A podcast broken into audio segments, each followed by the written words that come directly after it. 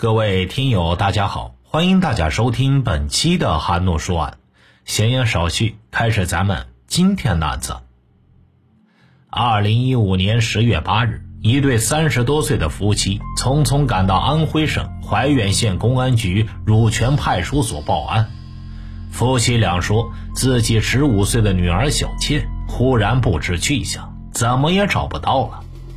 小倩的爸爸说，十月五日上午是他把自己女儿送到学校的，当时正值国庆假期，学校还在放假。但女儿小倩说，她想先去学校准备准备功课，所以就提前返校了。女儿这么懂事，夫妻俩很欣慰。可没成想，十月七日傍晚，他们却接到了小倩班主任打来的电话。问小倩为什么没有按时返校？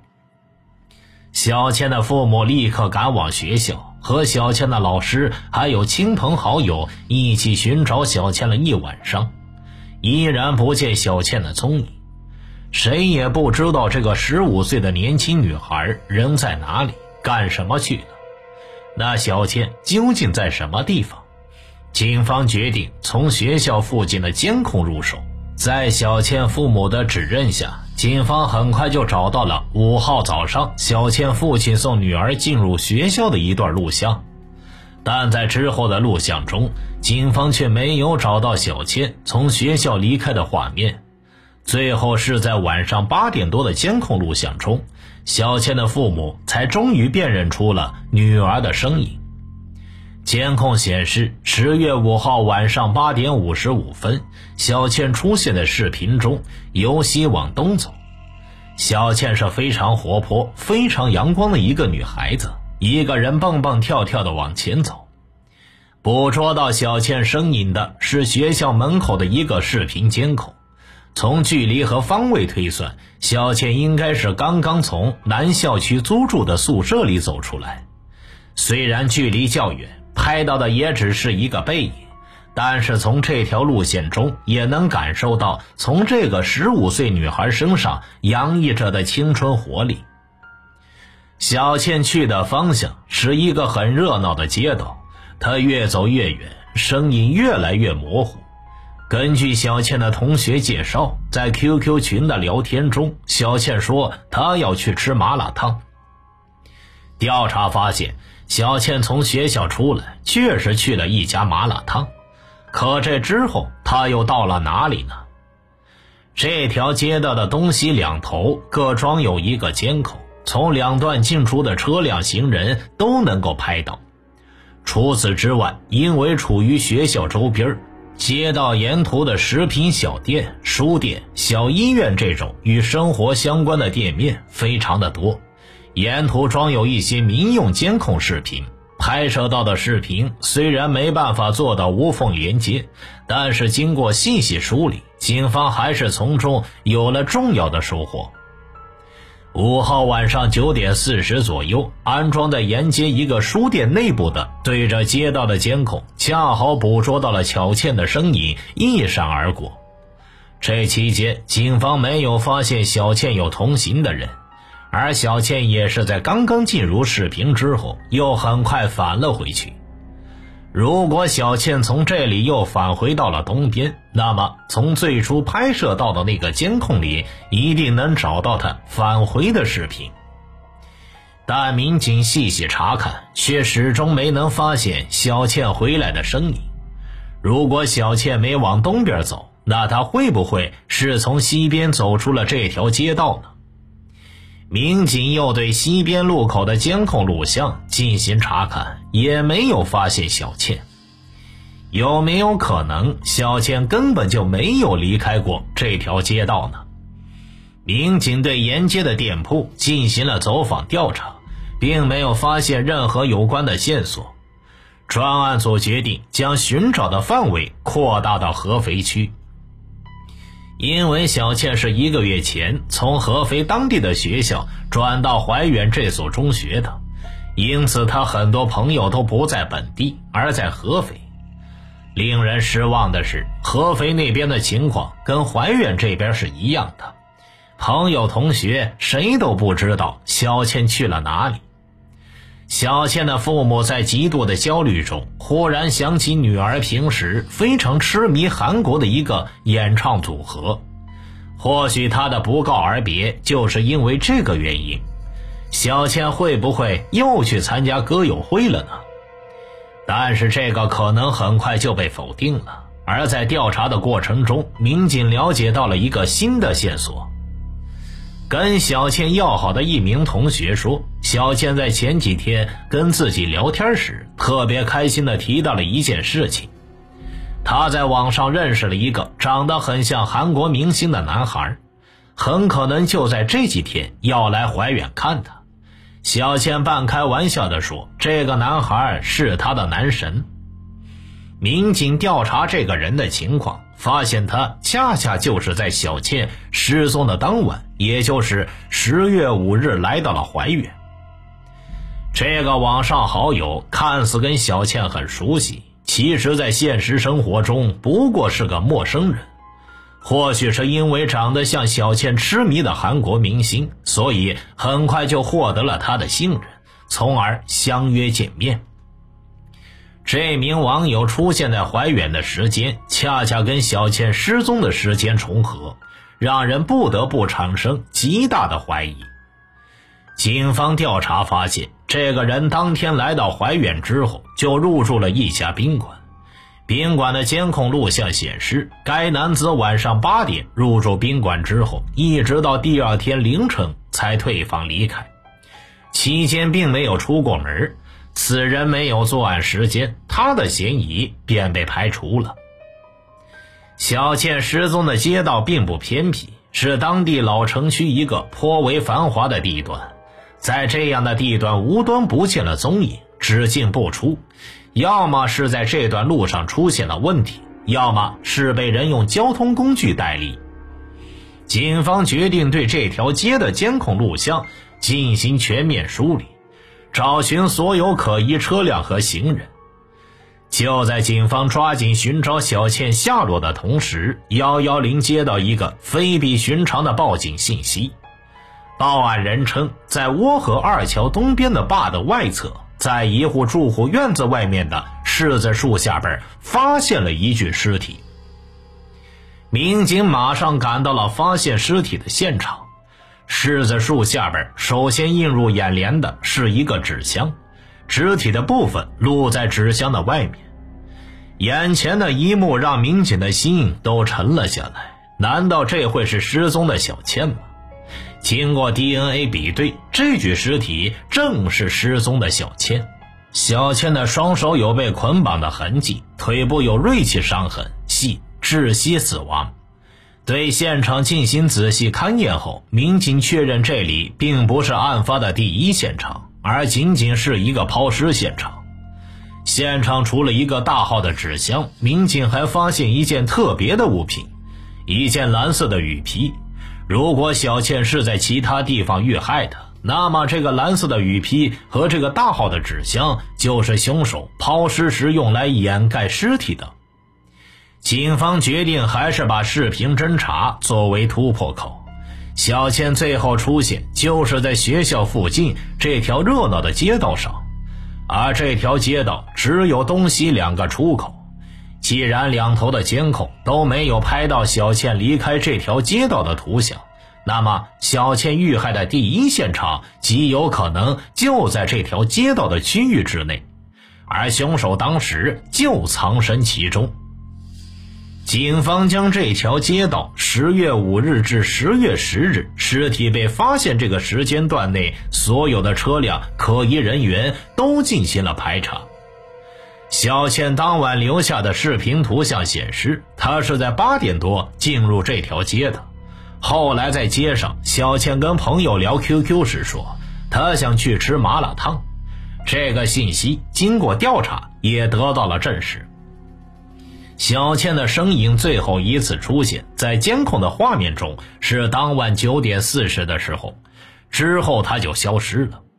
而在这个时间段，这条路上依旧很热闹，还有很多店面仍在营业当中。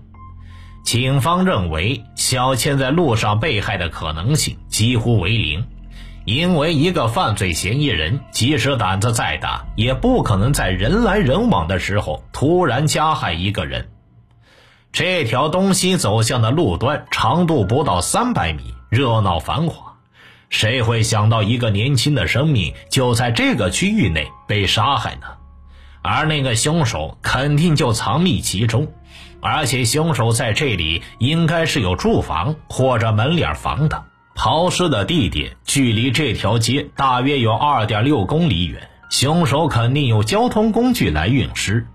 虽然还不能确定嫌疑人到底是以何种方式将被他杀害的小倩运到抛尸现场的，但既然他有抛尸这个举动，就一定得离开这个街道。无论嫌疑人是从东西哪个路口离开的，都必然会经过街道两头的监控探头。小倩失踪是在十月五日晚上，尸体被发现是在十月十日。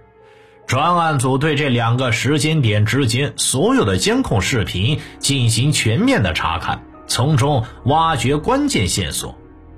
很快，侦查员发现七号凌晨有一个人驾驶一辆电瓶车，行为诡异。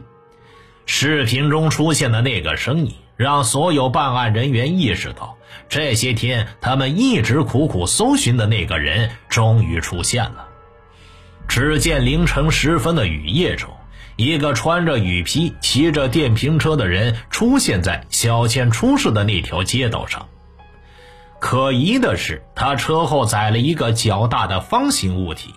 更可疑的是，这件物体上边覆盖了一件蓝色的雨披。这让警方立刻联想到了抛尸现场那件蓝色的雨披，而此人后座上带着的那个方形物体，虽然被蓝色雨披遮盖，也能看出体积颇大，足够装下一具尸体，形状也比较接近纸箱。而在抛尸现场，小倩的尸体也正是被一个大纸箱遮盖着。纸箱和蓝色雨披把这个人和抛尸现场紧紧勾连在了一起，但警方还需要更加确实的证据来佐证推断。民警继续追寻此人的踪迹，却发现他走的方向好像并不是奔着抛尸现场去的。眼看这个人行驶的路线离抛尸现场越来越远。正当民警疑虑的时候，在下一个路段，此人却突然拐弯了。而这次拐弯之后，他行驶的方向正是朝着抛尸现场。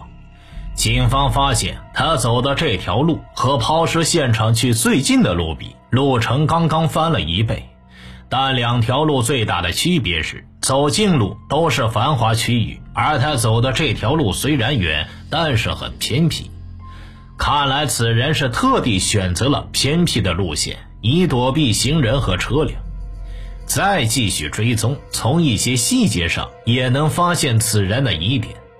路上有减速带，而此人经过时特意绕开减速带，好像生怕身后的物品经过减速带时被颠下来。他的小心翼翼，此刻显得那么的刺眼。而此后，这个人消失的区域让他的嫌疑再次上升。他最后消失于窝河一段最北端，离抛尸现场只有六百米的地方。如果此人就是嫌疑人，那么他抛尸后应该会返回，但是观察许久，却始终没发现他返回的踪迹。抛尸现场在堤坝之下。而从这个堤坝往东延伸，是一个更偏僻的区域。从那个区域出来之后，就可以衔接到城区主路的一个巷子，那个巷子叫棺材巷。警方发现，在七号凌晨，棺材巷的最东端发现一个可疑的人影，骑着一辆电瓶车，但是后面的箱子和雨披已经没有了。虽然此人选择了另一条更偏僻的路离开，但通过比对一些特征，警方能够确认这个人应该就是之前在抛尸现场附近消失的那名可疑人员。此时他身上的雨衣还在，但身后像箱子的物品和上面盖着的雨披已经不在了。从涡河一桥北侧消失，到一个小时后在棺材巷出现，此人一定经过了抛尸现场。继续追踪此人的踪迹，警方发现他身上的疑点越来越多。这个人骑着电瓶车，身上披着雨衣。他下行之后，又返回到街对面的小巷子里面。据调查得知，这个小巷子是一个只有住户五户人家的死胡同。嫌疑对象拐进这个巷子里是要去干什么呢？五分钟之后，这个人又出来了，但是出来之后，他的雨衣不见了。这个时候雨还一直在下，他本来穿着雨衣，却把雨衣脱了，这让人感觉非常的诡异。此人拐进小巷子，脱掉本来穿在身上的雨衣，冒雨在夜色中骑行。他并没有返回小倩被杀害的那条街道，而是来到一家足疗店。如果他到前台付款，那么就可以得到他清晰的正面图像。可没有想到，这家足疗店前台视频的角度有些问题，看不到来人的面部。从这家足疗店另一个角度的视频中，第二天早上九点多显示的画面里，专案组终于获取到了关键信息：这个人的正面图像。此人第一眼看上去给人一种非常儒雅的感觉。这个人走出大门，骑上了昨夜停在门口的电瓶车，离开了足疗店。途中，他停车进入了路边的商店。再次出现时，这个人身上就多出了一件雨披。令民警稍感意外的是，嫌疑人之后并没有返回案发的第一现场，也就是小倩遇害的那条街道，而是驶入了附近的一个城中村里。据此，民警判断此人的主要活动场所应该就是小倩遇害的街道和他此时进入的城中村。专案组继续对现场视频进行查看，果然再次发现了此人出没的身影。十月六日晚上九点四十四，嫌疑人从小倩遇害的那条街道走了出来，步行走到城中村。夜里十点十二的时候，嫌疑人从城中村骑着电瓶车出来，经过摄像头进入小倩被害的那条街道。再往后就发现他在十月七日凌晨冒雨用电瓶车载着被蓝色雨披覆盖的物品驶往抛尸现场。看来嫌疑人之前去城中村就是为了取电瓶车作为抛尸工具，而此时他身后载着的应该就是被害的小倩。案情愈发的明了，此时侦查员需要明确的就是此人的身份。为了慎重起见，专案组派出了经验丰富的侦查员去相关区域摸排情况。很快就有了反馈，侦查员带来的线索反映出，这个嫌疑人叫玉某，他在小倩遇害的那条街上经营着一家奶茶店。这个看上去相对比较儒雅的人，就是一个杀人恶魔吗？警方连夜部署对玉某的抓捕工作。经过彻夜守候，第二天中午十一点零六，警方的几个抓捕组同时行动，对犯罪嫌疑人玉某的抓捕行动全面开展。怀远警方漂亮的完成了此次抓捕行动，杀害小倩的凶手终于落网了，而他也很快交代了自己杀害小倩的全部犯罪事实。案发当晚，十五岁的小倩从自己的宿舍走出来，去吃麻辣烫之后，她并没有马上返回学校，而是又去了斜对面的一家奶茶店。她生前留下的最后一个侧影，就是在这个时候拍到的。这家奶茶店的老板正是犯罪嫌疑人玉某。小倩跑到他这家奶茶店，喝了一杯奶茶。喝了一杯奶茶以后，小倩并没有及时离开，而是在她的奶茶店里用奶茶店的无线网络上网。据玉某交代，他看到这个小女孩长得也比较可人，于是他就有了非分之想。小女孩一直在玩手机，他也在玩电脑。然后时间久了，忽然就出现了这种念头，当时就跟鬼迷心窍一般。玉某说，在他出现歹念时，也有过心理斗争，但是很快就被邪恶的念头吞噬了他的理智。他决定要强奸小倩。当时已经过了晚上十点了，沉浸在网络世界的小倩对即将到来的危险毫无察觉。玉某观察片刻，看到过往的行人越来越少，就开始实施他的罪行。他先是把卷帘门给拉了下来，然后扑过去抱住小倩。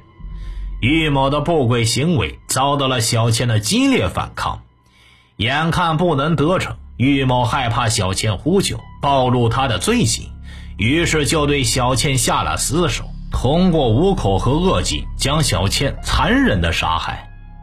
杀害小倩的当晚，玉某并没有实施抛尸，而是在一天之后，先从他位于城中村的家中取出了电瓶车，然后在十月七日凌晨时分，趁着夜幕的掩护，将小倩的尸体抛到县城西北方的堤坝附近。回想所作所为，玉某此刻感到特别的羞耻。彩云易散，琉璃碎。当美好被丑恶毁灭，总是令人格外的痛惜。但是当邪恶酝酿实施的时候，那些躲在阴暗处的丑恶灵魂就应该知道，罪恶终究是掩藏不住的。听大案要案，观百态人生，我是说书人韩诺，关注我，了解更多精彩大案。好了，这个案子就为大家播讲完毕了。咱们下期再见。